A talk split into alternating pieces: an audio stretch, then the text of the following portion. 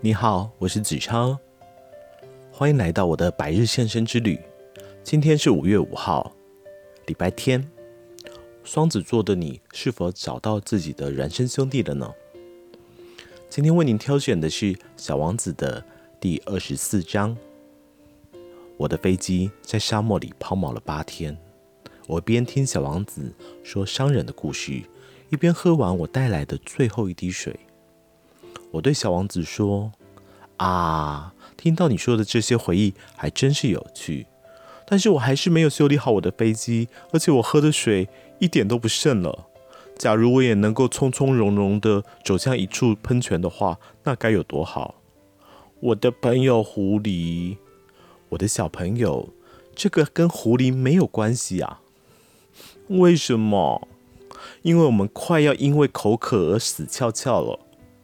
他不懂我的理论，他回答我说：“有个朋友总是好的，即使一个人快要死了，譬如我，我就能够很开心的跟狐狸做朋友啊。”我自负道：“他一点也没有意识到危险，他从来没饿过，也没有渴过，他只要一点点的阳光就够了。”只见他一直盯着我，并且回答我心里所想的事：“其实我也口渴。”我们去找一口井吧。我挥了挥手，表示他的废话让我不耐烦。在这广大的沙漠里，竟然轻率地说要去找一口井，简直就是不可思议。然而，我们还是动身了。我们一言不发地走了好几个小时，只见夜幕低垂，天上的繁星开始在闪烁。这时候，我因为口渴到了极点，甚至有点发烧了。那些星星就像是梦中见到的一般恍惚。小王子刚才最后说的那句话在我脑海里盘旋。你也口渴吗？但是他没有回答我的问题，他只简单的告诉我，水也许对心灵是好的吧。我虽然不明白他的回答，但我没有再开口。我知道不应该再问他什么了。他也累了，待他坐了下来，我就坐在他的旁边，沉默了一会之后，他说：“那些星星很美，是因为有一朵花藏在那里，而我们看不见。”你说的很对，我回答他说，并默默眺望着在那银色月光下的沙丘。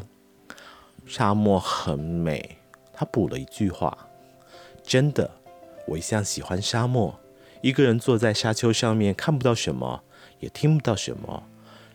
然而，万籁俱寂中却有些东西在发光。让沙漠美丽的原因是它在某个地方藏了一口井。这下我才恍然大悟，沙漠中神秘的亮光是什么了。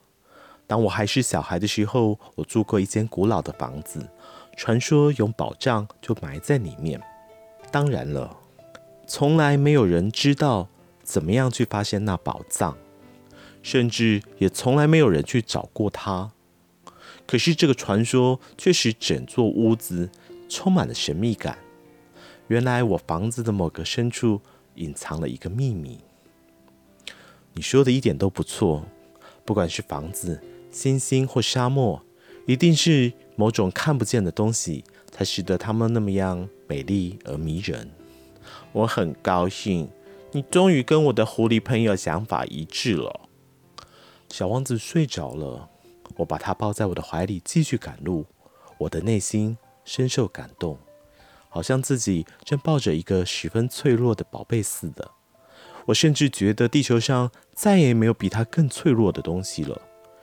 在月亮的清辉底下，我凝视小王子苍白的额头，微闭的双眼。一头在晚风中灯芯草似的飘荡的柔发，我对自己说：“我看到的不过是外表而已，最重要的东西是看不见的。”当他微起的双唇露出似笑非笑的表情时，我又对自己说：“眼前这位入睡的小王子，让我最感动的是他对一朵花儿从头到尾的真诚。”甚至于在他睡着的时候，那朵玫瑰花的影像仍像烛光一样的照耀他整个生命。不知何时，我开始觉得他更脆弱了。我应该更用心保护着这如同烛火般的他，否则一阵风吹过，就会把它给吹熄灭掉了。我就这样一直走着，走着，在东方泛白之际，我发现了一口井。好啦，今天的故事说完啦，那明天我们百日现身，再见。